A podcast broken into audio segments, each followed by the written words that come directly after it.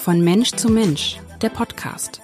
Sabine Tesche und Iris Mitlach sprechen mit Menschen, die Mut machen, die sich für mehr Inklusion, für Diversität, also eine buntere Gesellschaft einsetzen. Der Podcast wird Ihnen präsentiert von der Hanse Merkur. Ja, moin und herzlich willkommen zu einer neuen Folge, einer neuen tierischen Folge möchte ich an dieser Stelle gleich ergänzen. Denn heute dreht sich bei unserem Podcast alles um das Thema Hund, genauer gesagt Assistenzhund. Mein Name ist Iris Mittlach und ich bin verbunden mit Silvia Gerdes vom Deutschen Assistenzhundezentrum Altona. Wie schön, dass Sie da sind, Frau Gerdes. Auch Ihnen ein ganz herzliches Willkommen. Hallo. Frau Gerdes, Sie sind Hundetrainerin, Tierheilpraktikerin und Tierphysiotherapeutin. Wann haben Sie eigentlich angefangen, sich für das Thema Assistenzhunde zu interessieren?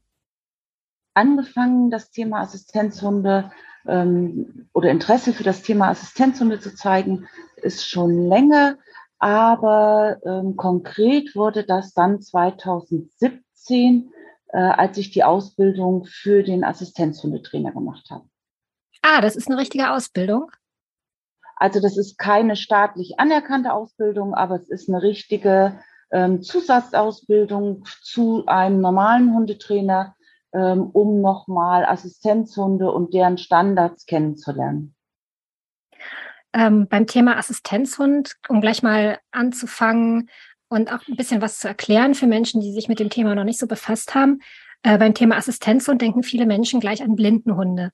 Ist das eigentlich dasselbe?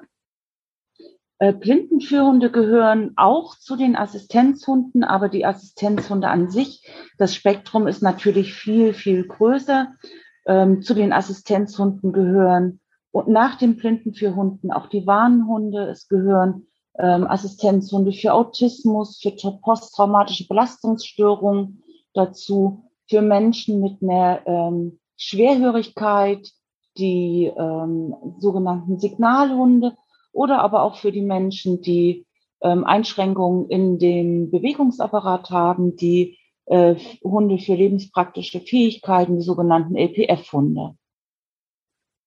Ich glaube, mit der letzten Kategorie haben wir uns jetzt angefangen zu beschäftigen, weil, wie schon viele bereits wissen, die den Podcast kennen, äh, weil mein Sohn ähm, mit einer Behinderung lebt, also motorisch eingeschränkt ist und im Rollstuhl sitzt und ja, mein Mann wollte immer gerne einen Hund haben und dann fiel bei uns immer das Wort Therapiehund. Wir brauchen einen Therapiehund, äh, weil wir das aus der Physiotherapie auch kannten. Und in der Reha-Klinik, wo ich mit meinem Sohn war, gab es auch diese tiergestützten Therapien. Und irgendwann ist uns aufgefallen, nee, wir brauchen gar keinen Therapiehund. Wir brauchen einen Hund, der uns ein bisschen Aufgaben abnimmt und so eine Art Gefährte für unseren Sohn ist. Und dann kamen auch wir auf das Thema Assistenzhunde. Die Liste, die Sie eben jetzt genannt haben, die finde ich wirklich beeindruckend. Sie sagten Signalhunde, Warnhunde. Wie, wie groß ist eigentlich das Spektrum an, an Aufgaben, die ein Hund lernen und erfüllen kann? Das muss ja wahnsinnig viel sein, was diese kleinen Gefährten auf vier Pfoten für uns Menschen tun können.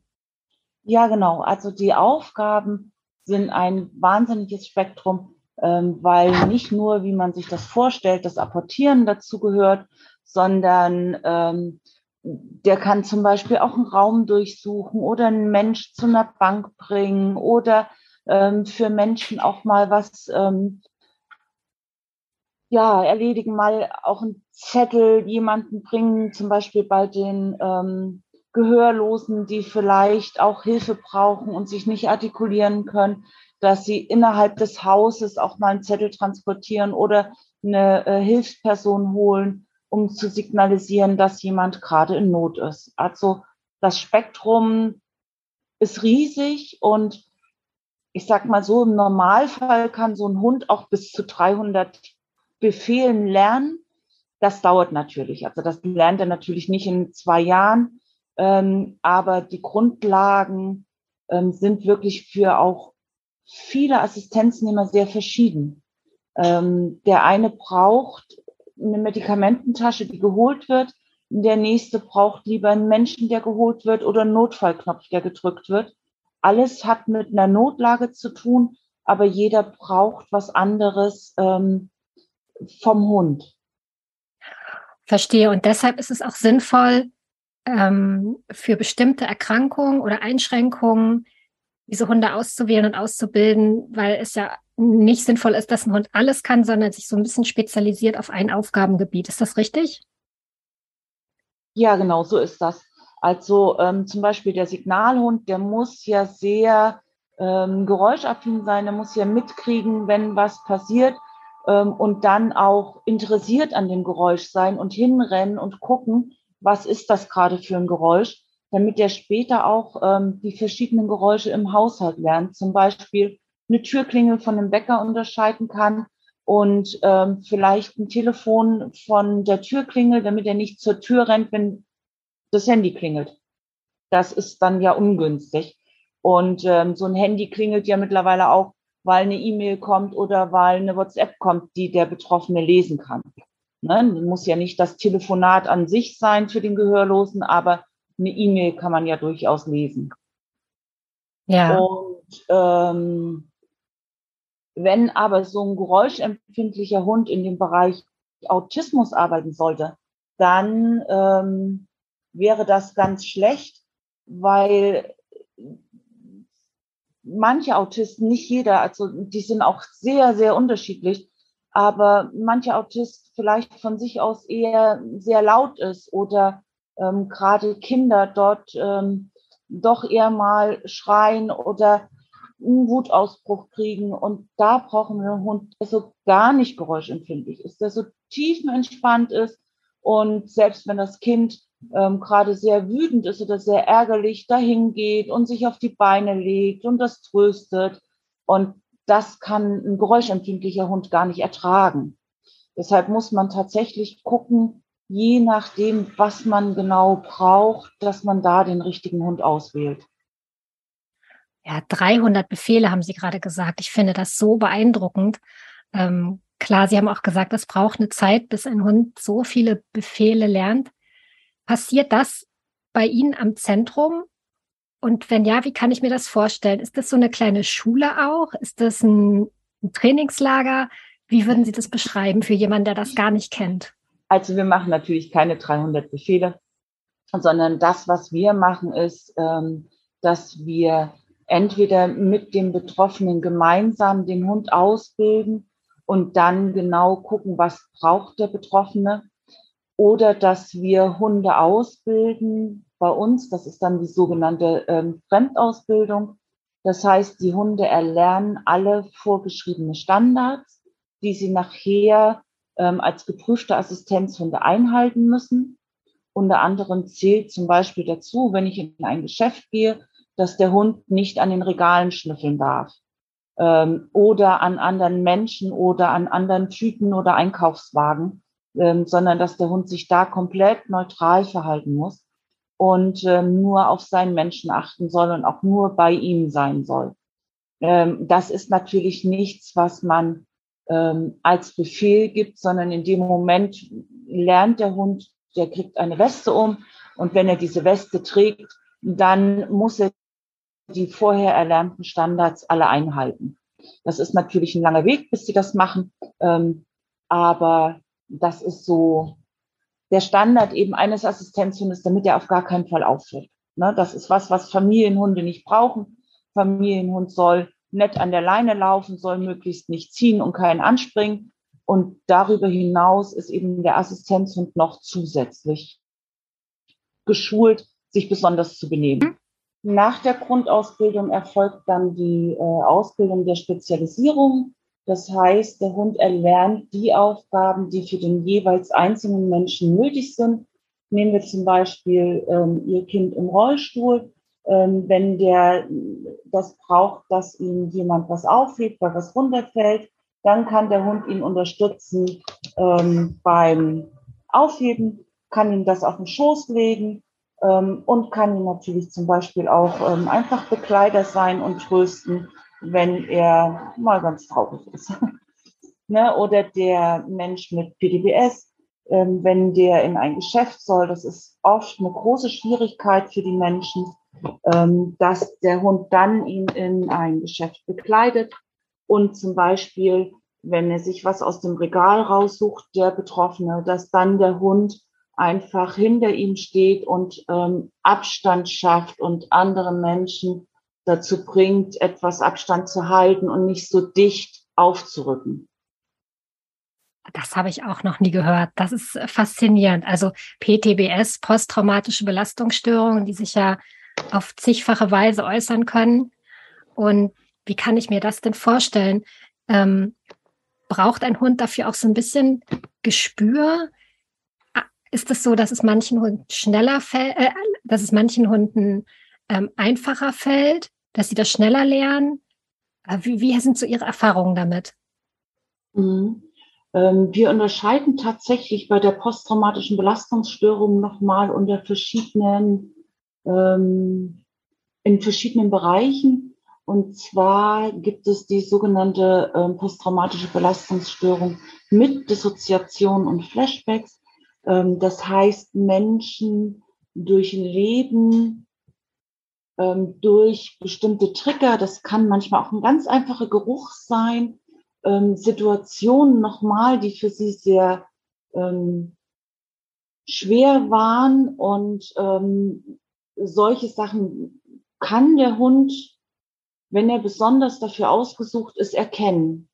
Und dann reagiert der Hund ähm, darauf und versucht seinen Menschen aus so einer Dissoziation zum Beispiel wieder rauszuholen oder eben er kann dann seinen Menschen, auch wenn er merkt, ähm, dem geht's nicht so gut, ähm, auf Befehl an den Rand führen, damit er aus dieser Menschenmenge wieder rauskommt.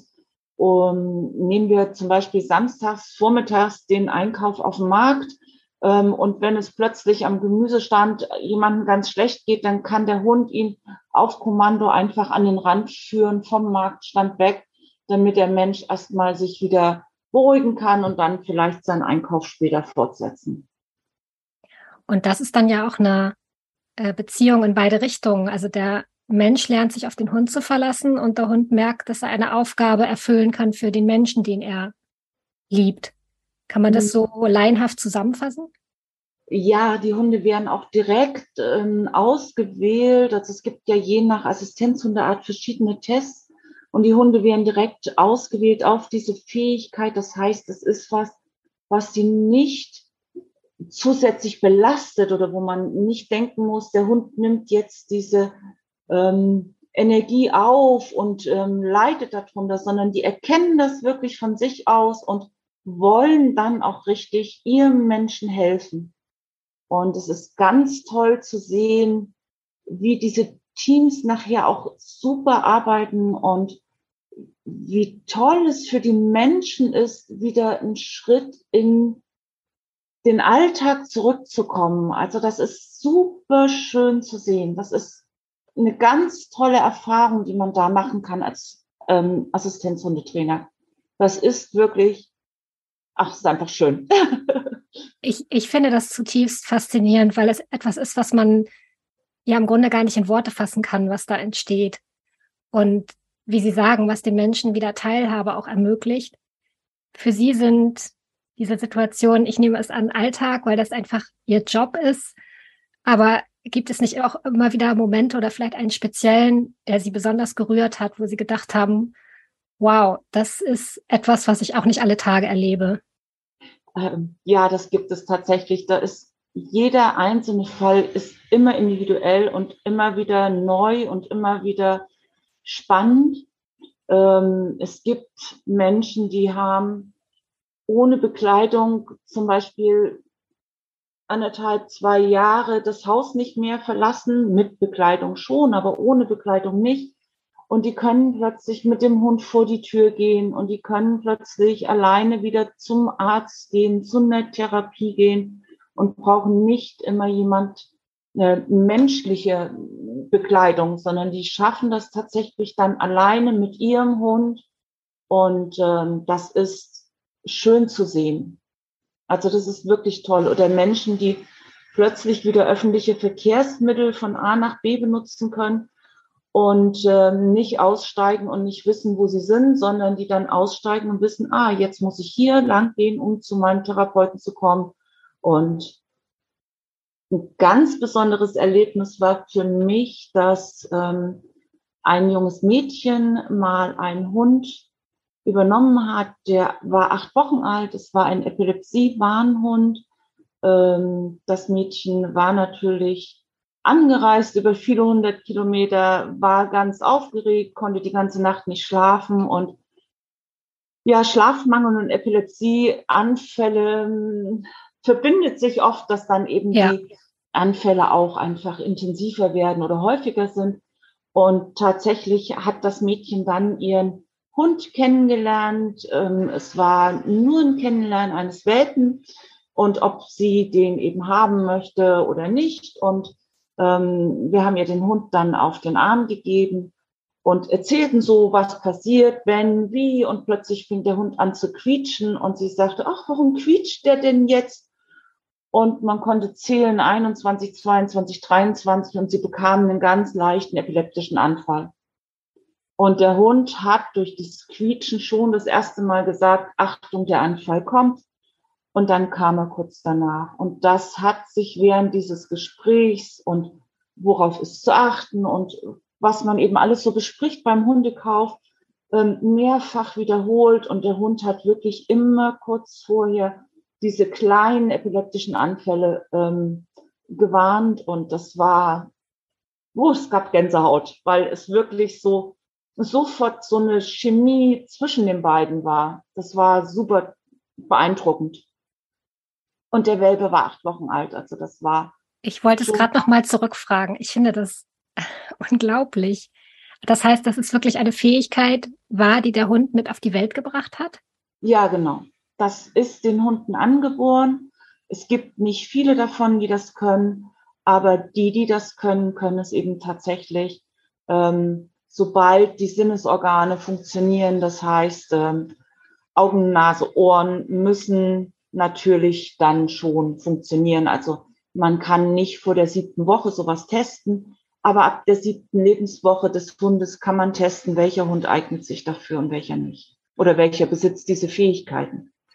Und das kann man am Ende ja auch nur so rausfinden, richtig? Mhm. Indem es tatsächlich einen Anfall gibt und man sieht, reagiert nein, der Hund. Nein, nein, da gibt es spezielle Tests dafür. Okay. Ähm, weil zum Beispiel die Hunde das ja dadurch, dass es angeboren ist, sehr früh ähm, erkennen und zwar erkennen die die Veränderung der Sauerstoffsättigung im Blut. Und diese Veränderung ähm, warnen die im Prinzip, diese Veränderung der Sauerstoffsättigung. Deshalb ist ähm, kein Geruchstraining nötig, ähm, wie man das noch von früher von den äh, Diabetes-Warnhunden kennt, sondern es ist hier wirklich die Veränderung der Sauerstoffsättigung. Und das kann man testen beim Welpen. Das kann man ähm, testen. Und dadurch kann der Welpe sowohl eine Epilepsie als auch eine Diabetes begrenzt. Das ist, es gibt ja verschiedene Arten von Diabetes und er kann nur den Diabetes Typ 1 ähm, warnen und er kann aber zum Beispiel auch eine Migräne warnen, weil auch da verändert sich die Sauerstoffsättigung. Also die können wirklich sehr viel vorher erkennen, wenn man die Auswahl eben dementsprechend trifft.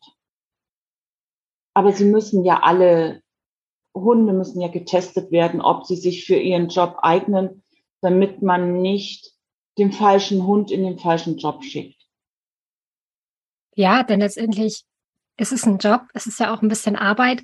Sie haben vorhin gesagt, wenn man dem Hund diese Weste anzieht, dann weiß er, er muss arbeiten. Es steht mhm. für ihn mhm. Arbeit an. Gibt es dann auch Phasen für die Hunde, wo sie das nicht müssen und wo sie das auch bewusst wahrnehmen, dass sie das nicht müssen? Ja, auf jeden Fall. Also es muss so sein, dass der Hund ausgewogen arbeitet und trotzdem Hund sein darf. Also der muss auch mal mit anderen Hunden spielen und toben dürfen und er muss auch mal schwimmen gehen dürfen, wenn er gerne schwimmt und ähm, muss auch mal mit einem wandern irgendwo hin oder Freizeit haben. Also das ist ganz, ganz wichtig, weil ansonsten können wir auch so einen Hund in einen Burnout schicken, wenn er nur arbeiten muss. Das ist also ganz wichtig auch für den Hund und dessen Gesundheit, dass ähm, er wirklich nicht überarbeitet wird.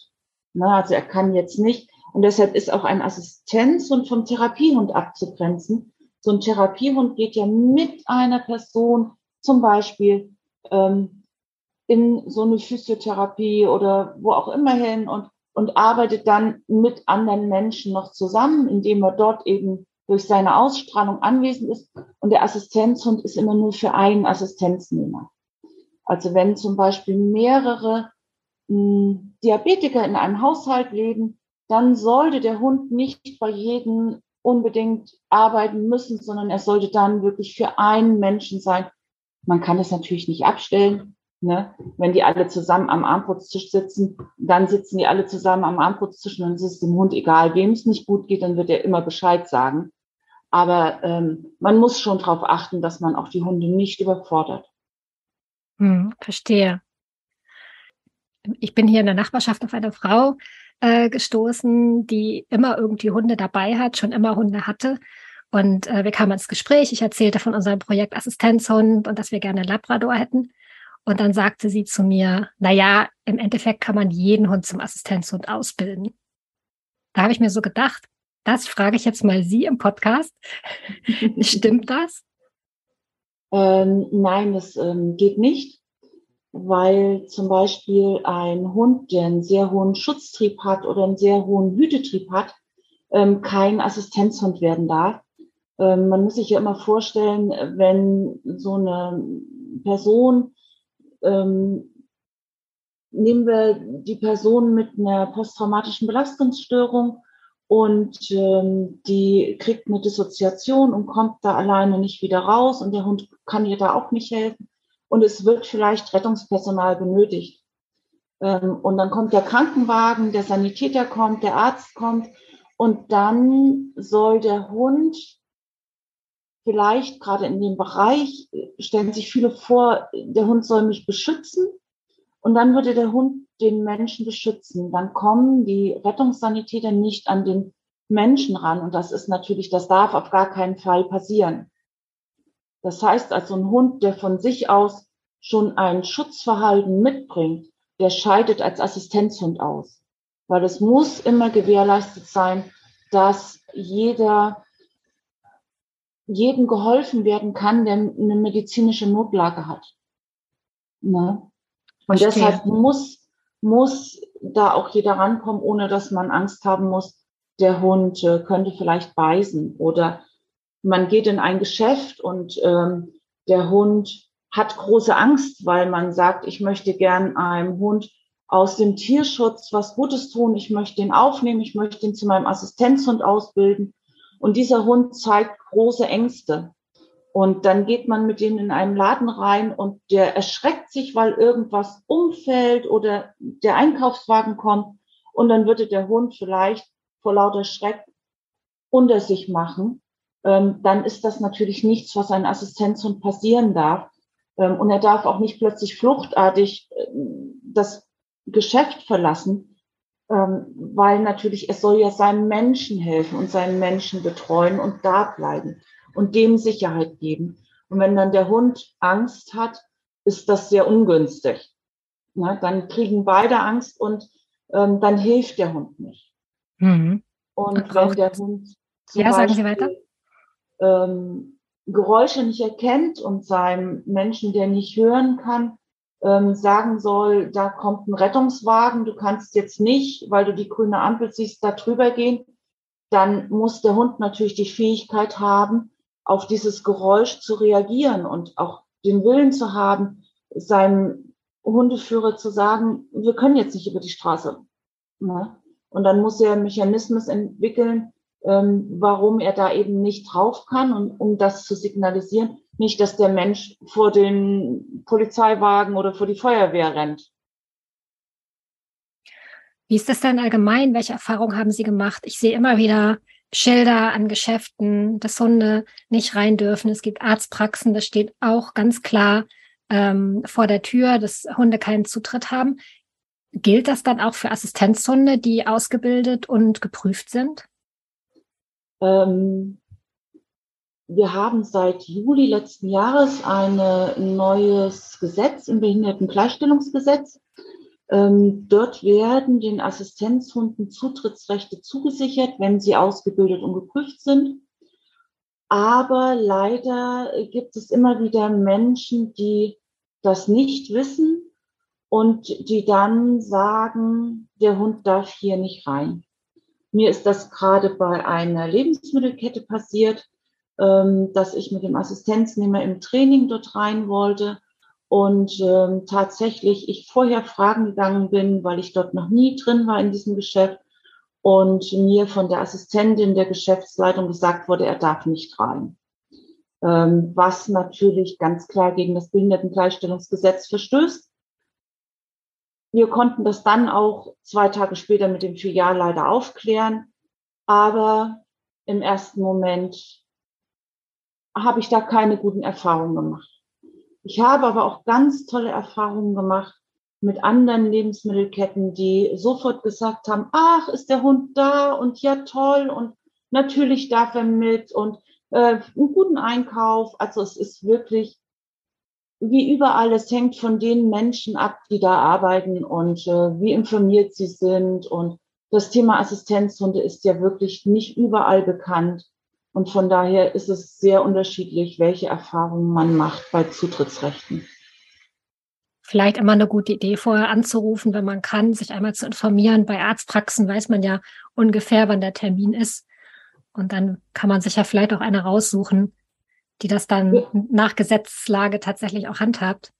Genau, und die Ärzte machen das dann gerne, dass man ganz am Ende der Sprechstunde ähm, einen Termin kriegt, ähm, damit danach dann die Praxis gereinigt werden kann und andere Menschen nicht beeinträchtigt werden, was zum Beispiel eine sehr gute Lösung ist. Hm. Wenn jetzt Menschen zuhören, die sich vielleicht mal mit dem Gedanken beschäftigt haben, sich einen Assistenzhund zuzulegen und jetzt doch wieder äh, Interesse haben, wie, wie kommt man zum Assistenzhund? Also bei Ihnen am Zentrum ähm, werden Hunde ausgebildet, aber man bekommt auch welche von ihnen. Wie, wie sind so die Wege und was würden Sie immer raten? Mhm. Ähm, die Wege sind tatsächlich sehr, sehr verschieden für die Menschen. Ähm, wenn man das kann, ist sicher eine Selbstausbildung. Das heißt, man hat einen geeigneten Hund und bildet mit einem Trainer gemeinsam den Hund aus ein sehr schöner Weg, weil man gemeinsam zusammenwächst und ähm, viel lernt über seinen Hund und über Ausbildung und ähm, so einen Weg gemeinsam gehen, finde ich, schweißt auch zusammen. Aber nicht jeder kann das. Ähm, gerade im Bereich der posttraumatischen Belastungsstörung sind auch oft Ängste mit drin. Und ähm, wir sagen immer in der Hundeausbildung oder das heißt, wir sagen, in der Hundeausbildung gibt es die sogenannte Stimmungsübertragung. Und wenn man dann seinem Hund ähm, Sachen zeigt, die müssen ja ganz viel gezeigt kriegen, ganz großes Spektrum, weil der Assistenzhund muss ja später in jeder Lebenslage arbeiten können. Und wenn ein Mensch mit zum Beispiel einer Angst, öffentliche Verkehrsmittel zu benutzen, dann in so einen Bus einsteigt, dann überträgt sich durch diese Stimmungsübertragung zum Beispiel diese Angst auf den Hund und der Hund lernt, Busfahren mit Angst ist normal und das ist das richtige Verhalten. Und dann hat der Hund später in seinem Leben, weil er es gelernt hat, nicht weil man was falsch gemacht hat, sondern weil es einfach so ist, ähm, hat er gelernt, Busfahren ist eben nicht, nicht schön, sondern es ist, macht Angst. Und dann ist es gut, wenn die Leute ähm, einen Hund in der Fremdausbildung kriegen. Das heißt, der Hund lernt, ähm, angst- und stressfrei alle Situationen zu meistern, kriegt ein gutes Selbstbewusstsein und kann dann später mit diesem Selbstbewusstsein in seinen Job gehen und kann dem Menschen zeigen, guck mal, Busfahren, ich bin hier völlig entspannt und relaxed und alles ist gut. Und dann kann der Mensch sich an seinem Hund orientieren und den festhalten und kann seine Ängste selber besser bezwingen oder was heißt bezwingen ist vielleicht der falsche Ausdruck, aber meistern. Und ähm, dann ist es für solche Menschen besser, in der Fremdausbildung einen Hund zu haben, der eben alles gelernt hat und die dann in der sogenannten Einarbeitung gemeinsam mit dem Trainer ähm, ein gutes Team werden. Das ist ein Weg, der super gut zu gehen ist und auch die Hunde stellen sich wirklich sehr, sehr schön auf ihre neuen ähm, Besitzer ein und arbeiten, ich sag mal so, nach meinen Erfahrungen spätestens nach anderthalb, zwei Wochen sehr gerne mit ihrem neuen Menschen zusammen. Und ähm, das ist natürlich aber auch der Weg, der teurer ist als der Weg der Selbstausbildung. Derzeit ist es noch so, dass Krankenkassen die Assistenzhunde, die nicht Blindenführhunde sind, nicht übernehmen. Ähm, aber es gibt mitunter Fonds oder Stiftungen oder aber auch, ich sag mal, die liebe Oma, die ihrem Enkel was Gutes tut und vielleicht ähm, eine Lebensversicherung oder einen Sparvertrag oder sowas auflöst, wo in der Familie das Geld durchaus auch aufbringen. Es gibt aber auch Menschen, die einfach über ähm, Spendenaufrufe ähm, sich das Geld zusammensammeln und tatsächlich auch erfolgreich sind und das gut machen. Ja, wir sind diesen Weg tatsächlich. Keine staatliche Finanzierung.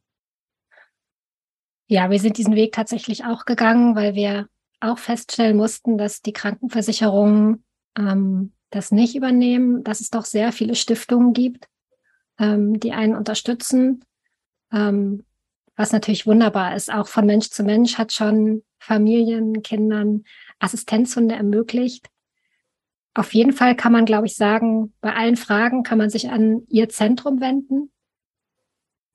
Ähm, vielleicht sagen Sie einmal die E-Mail-Adresse oder die Telefonnummer, wo man Sie gut erreichen kann. Am besten ist es immer per E-Mail. Äh, die E-Mail-Adresse ist s. und dann gerdes at assistenzhunde-zentrum.de. Ähm, telefonisch ist das immer etwas schwierig, weil ich ähm, doch auch oft im Training bin und es abends manchmal nicht schaffe, alle Rückrufe zu erledigen. Von daher ist es tatsächlich per E-Mail am allerbesten. Können Sie eigentlich sagen, wie viele Hunde Sie schon ausgebildet haben? Uh. ähm, Oder zumindest abschätzen? Ich denke, es sind so ungefähr um die zehn Hunde seit 2018.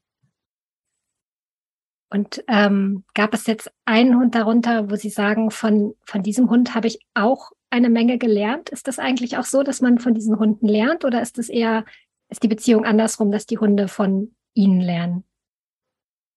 Ähm, man lernt eigentlich mit jedem Hund immer was dazu.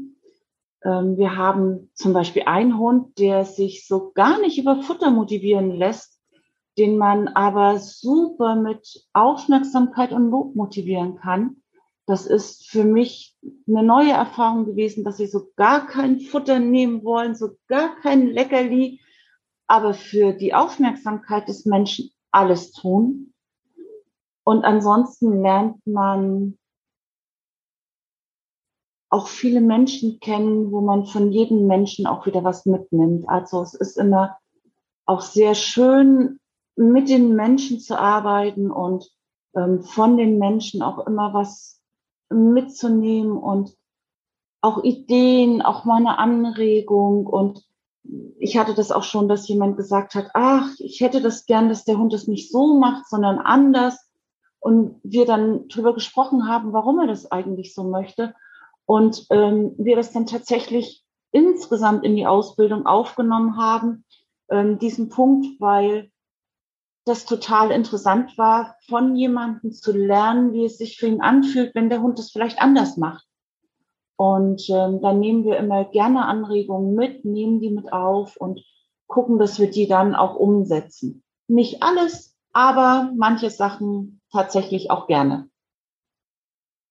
Ich finde das sehr schön, dass Sie das gesagt haben, dass Sie auch von den Menschen immer Anregungen mitnehmen. Und ein bisschen geht mir das ja auch so. Wir haben diesen, diesen Sohn bekommen und irgendwann hieß es, der hat ein kleines Handgepäck, was ich am Anfang gar nicht so wollte, nicht annehmen konnte. Und letztendlich war es dann so über diese vielen tollen Menschen, die ich dadurch kennengelernt habe, angefangen bei Kinderphysiotherapeuten, bei Krankenschwestern, bei Reha-Therapeuten, die wir getroffen haben auf unserem Weg, die haben mich ganz oft so beeindruckt und ähm, die sind immer so ein kleines Stück Weg mit uns gegangen. Ähm, und auch darüber habe ich die Situation so annehmen können, wie sie ist. Und jetzt tauchen wir in das äh, in die Welt der Assistenzhunde ein, wo ich auch wieder sage, das ist auch eine Bereicherung. Also man trifft halt viele Menschen, die einen bereichern. Das geht mir auch so. In der Arbeit mit den Menschen ähm, sind prozentual sehr viele dabei. Also es ist über 50 Prozent, wo ich sage, das ist toll. Danke, dass ich die kennenlernen durfte. Es macht wirklich Spaß. Mhm. Doch, das ist auch, das erleichtert auch so die, die Arbeit, ähm, wenn man so tolle Menschen kennenlernt. Ja, das ist so. Sehr schön. Also dann können wir nämlich davon ausgehen, dass Sie Hamburg noch etwas länger erhalten bleiben und das Assistenzhundezentrum auch. Ich hoffe schon. Frau Gerdes, wir durften eine Menge lernen äh, in der letzten halben Stunde. Vielen, vielen Dank für das äh, große, geballte Wissen, was Sie mit uns geteilt haben. Und ja, ich bin sehr gespannt, wie es mit uns und unserem kleinen, unserer kleinen Labradorhündin weitergeht. Und vielen, vielen Dank für das tolle Gespräch. Ich bedanke mich auch und wünsche Ihnen alles, alles Gute. Dankeschön. Dieser Podcast wurde Ihnen präsentiert von der Hanse Merkur. Weitere Podcasts vom Hamburger Abendblatt finden Sie unter abendblatt.de slash podcast. Hier finden Sie auch alle aktuellen Podcast-Themen und unseren neuen Podcast-Newsletter.